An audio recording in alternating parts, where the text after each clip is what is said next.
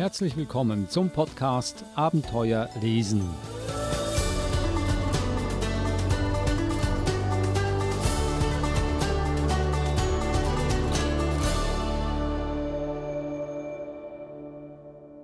Abenteuer lesen ist ein Podcast über spannende und lehrreiche Kinderbücher und zwar solche, die man immer wieder lesen mag, weil man sie ja den Kindern gerne vorliest. Und wenn es ein langweiliges Buch ist, dann scheut man sich davor, mit den Kindern zu lesen. Und genau das wollen wir ja, dass sie mit ihren Kindern lesen. Vor allem will das die Verhaltenstherapeutin Eva Murer. Ich sage Hallo Eva. Hallo Adrian. Ich möchte das auch natürlich. Wir alle lesen ja gerne. Aber heute stellst du uns ein ganz schönes Buch vor, ein Liebesroman, würde ich mal sagen. Wahrscheinlich stimmt das überhaupt nicht, aber darf ich den Titel sagen? Es heißt Ich lieb dich, bis die Kühe fliegen. Ein sehr poetischer Titel, ich kann mir nichts darunter vorstellen, aber es klingt sehr, sehr spannend und sehr, sehr liebevoll auch. Das Buch ist von Katrin Cristaldi und es ist im Mixed Vision Verlag erschienen. Und ich glaube, heute wollen wir etwas über den Mixed Vision Verlag sprechen, denn äh, dieser Verlag hat erst vor kurzem den Jugendjurypreis gewonnen im, äh, beim Deutschen Kinder- und Jugendpreis 2020. Du sprichst mit der Programmleiterin Lena Frenzel und danach dürfen wir uns etwas aus diesem Buch anhören. Ich lieb dich, bis die Kühe fliegen ich, ich frage mich, ob ich das überhaupt jemandem mal sagen darf, den ich liebe. Ob die das verstehen. Bestimmt, Adrian. Meinst du? Wirst, wirst, wirst sehen. Ja. Uh, also, ja. es reizt mich, das äh, jemandem zu sagen. Werde ich auch tun, aber ich höre mir zuerst die Geschichte an. Doch jetzt zum Gespräch mit Lena Frenzel und Eva Mura.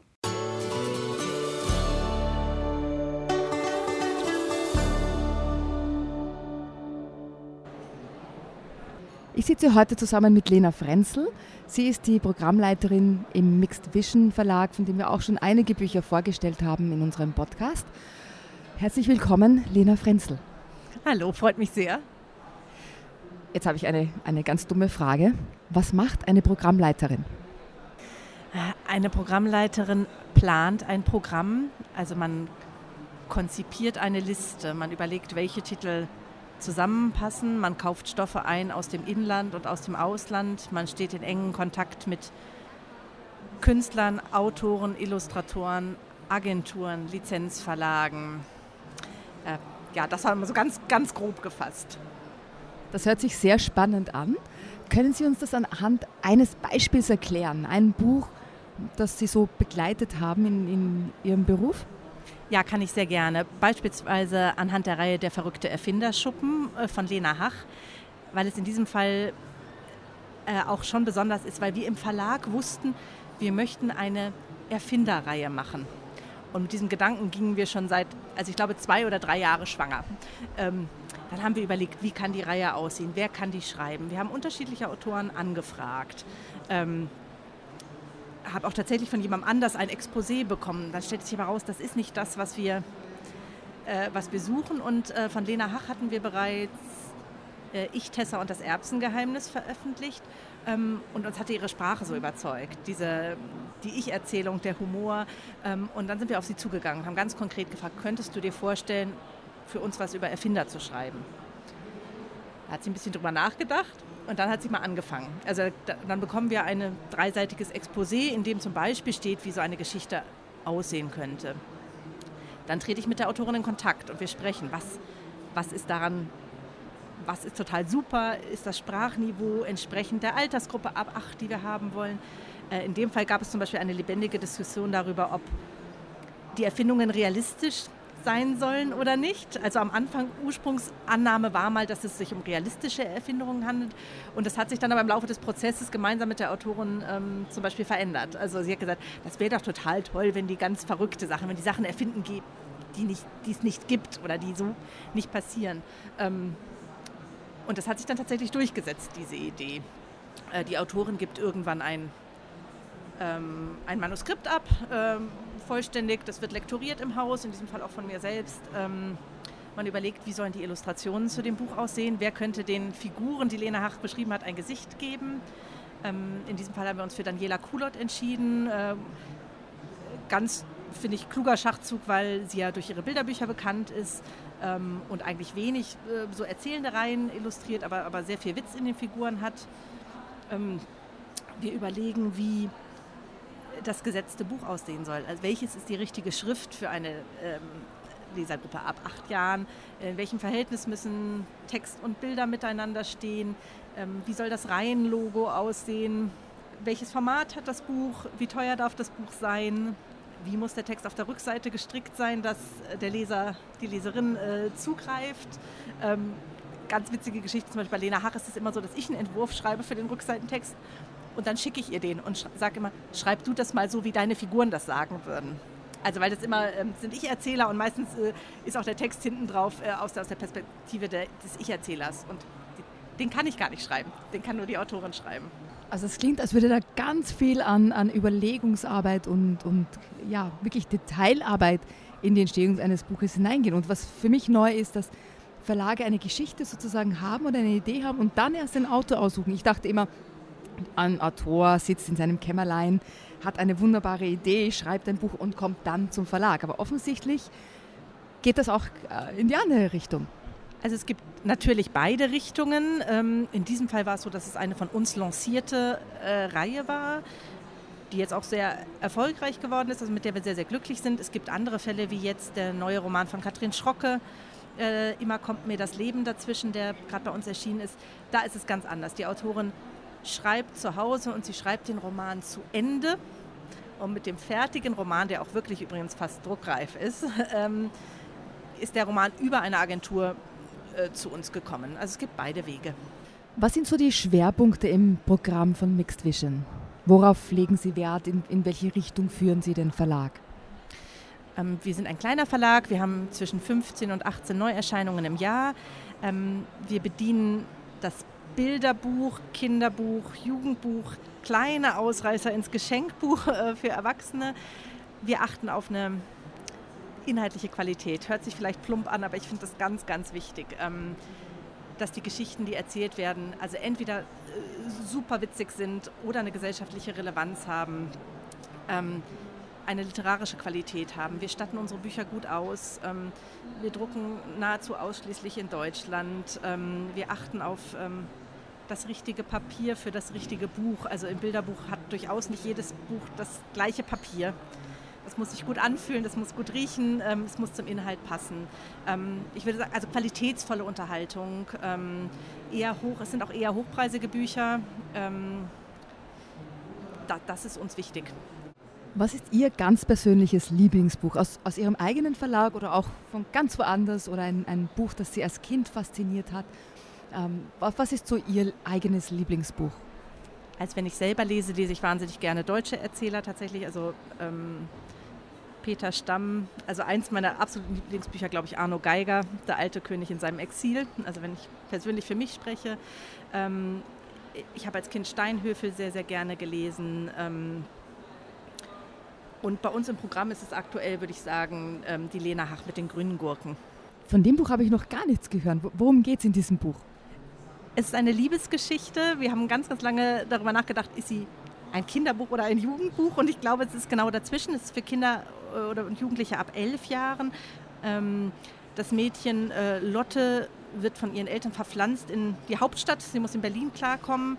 Ähm, sie hat keine Lust auf die große Stadt. Sie ist von ihren Freunden entrissen worden. Und sie findet Anschluss im Kiosk nebenan, im sogenannten Späti in dem sie aushilft.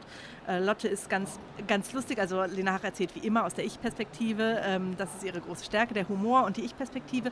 Äh, und Lotte, beschrei Lotte, beschreibt ihr Leben, äh, wie sie so in eine Katastrophe von, zur nächsten stolpert. Und ähm, der Roman ist mit ähm, Infografiken, mit farbigen Infografiken von Katja Berlin gespickt. Das ist das i-Tüpfelchen, würde ich sagen, auf der Geschichte. Gibt es Bücher, die Sie gerne verschenken oder ein Buch, das Sie ganz oft schon verschenkt haben? Ja, gibt es natürlich. Es sind die zarten Bücher im Programm. Ähm, eines der Bücher, das wir leider ganz wenig verkauft haben und das ich ganz toll finde, von Ingrid Godon, Etwas ganz Großes. Äh, eine Geschichte über den Großen und den Kleinen, die am Strand spazieren gehen und darüber äh, sprechen, dass der Kleine sagt, ich möchte auch einmal etwas ganz Großes machen. Ähm, eine ganz zarte Erzählung, ähm, ganz zurückhaltende Illustration und doch finde ich, also ohne dass jemals erwähnt wird, sind das Vater und Sohn, sind das, also welche, in welchem Verhältnis stehen der Große und der Kleine, ähm, eine ganz, ganz tolle Botschaft in dem Buch.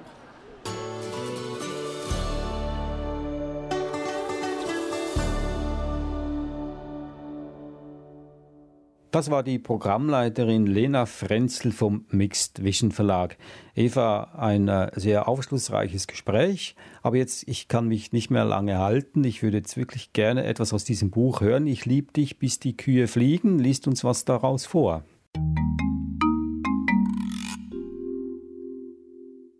Ich lieb dich, bis die Kühe fliegen. Auf den Mond zu fremden Sternen und in unerreichte Fernen.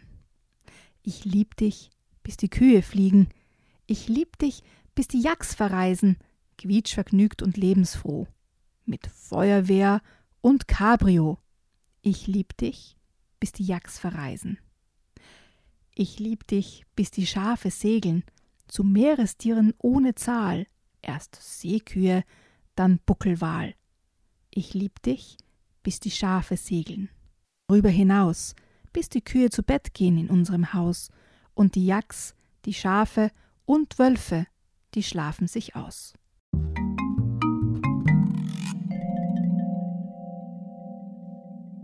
Das war ein Ausschnitt aus dem Buch Ich lieb dich, bis die Kühe fliegen von Katrin Cristaldi. Illustrationen von Christina Litten. Das ist eine Übersetzung aus dem Englischen. Äh, es wäre vielleicht noch ganz spannend zu lesen, wie die englische Version sich anhört. I love you until cows are flying or something like that. Bin mir da nicht ganz sicher. Wahrscheinlich eine ganz andere Übersetzung. Aber trotzdem auch äh, auf Deutsch, ich liebe dich, bis die Kühe fliegen finde ich einfach wunderbar schön. Und auch die weiteren ja, Vergleiche. Ich liebe dich, bis die Schafe segeln. Die Tiere machen Dinge, die man normalerweise, die sie normalerweise nicht tun. Und das macht Sinn. Ja, ich liebe dich, bis die Kühe fliegen. Das heißt, die Kühe werden wahrscheinlich nie fliegen, aber ich werde dich trotzdem lieben, bis es endlich soweit ist, dass sie mal fliegen. Und sie werden nie fliegen, also werde ich dich für immer lieben. So könnte man das interpretieren, aber ich finde auch die Illustrationen einfach, einfach herrlich, wo die Kühe schwerelos im Raumschiff herumsegeln. Also weißt, wie sehr ich Raumschiffe mag und das sind die ersten Kühe in einem Raumschiff, die ich je gesehen habe. Was mir aber noch fehlt hier in diesem Buch ist, dass die, dass nicht erklärt wird oder gezeigt wird, was Liebe ist. Ich weiß, nicht viele Menschen wissen überhaupt, was Liebe ist, aber wenn ich jetzt als Kind frage, Mama, was ist denn Liebe? Da ist nichts im Buch, das man vielleicht als Beispiel nehmen könnte und sagt, guck mal hier, das ist Liebe das ist ja auch ein Teil von Liebe, dass wir Zeit miteinander verbringen und ähm, uns kuscheln und lieb haben. Das ist so ähnlich, du kennst ja das Buch, Weißt du, wie lieb ich dich habe? Ja, da wird auch eher über die Metapher, über die Illustration ähm, die Liebe ver vermittelt. Und das ist gleich bei diesem Buch, dass über die Illustration und über den Text und über die, die ja fast schon skurrilen ähm, Abenteuer, die die Tiere hier erleben, Liebe vermittelt wird. Ja, Liebe ist ja ein, auch ein Gefühl. Es muss ja nicht immer nur quasi ähm, in, in Theorie vermittelt werden, sondern Liebe ist. Ja? Liebe ist ein Gefühl, das spürt man. Und wenn ich durch dieses Buch durchblättere, dann spüre ich diese, diese Liebe und, und diese Zuneigung und ähm, die Kraft, die dahinter steckt. Ist ein Buch, das sich auch an ganz, ganz kleine Leser richtet. Also ich würde mal sagen, ab drei Jahren bestimmt. Ja, würde ich auch sagen. Und ein dreijähriges Kind, ein dreijähriges Kind wird wahrscheinlich nicht fragen, was Liebe ist, sondern es einfach als Tatsache annehmen, dass die Liebe existiert und dass es auch die Liebe spürt. Also ein Buch, das man ungeniert und äh, gefahrlos in die Hand nehmen kann und bestimmt nicht in Erklärungsnot kommen wird. Ich lieb dich, bis die Kühe fliegen von Katrin Cristaldi, erschienen im Mixed Vision Verlag und wir haben vorhin das Gespräch gehört mit der Programmleiterin Lena Frenzel. Und äh, Eva, besten Dank für das schöne Buch und äh, ich sage allen da draußen, wir lieben euch, bis die Kühe fliegen. Ich hoffe, ihr liebt auch unseren Podcast so sehr. Podcast Abenteuer lesen. Mehr davon gibt es auf der Webseite sbs.com.au-german. dann auf Themen klicken und dann Abenteuer lesen anklicken. Sonst finden Sie uns natürlich auch auf jedem Podcast-Portal. Ich bin gespannt auf nächste Woche, was du uns mitbringen wirst, Eva. Bis dahin sage ich allen Tschüss und danke fürs Dabeisein. Tschüss, Eva.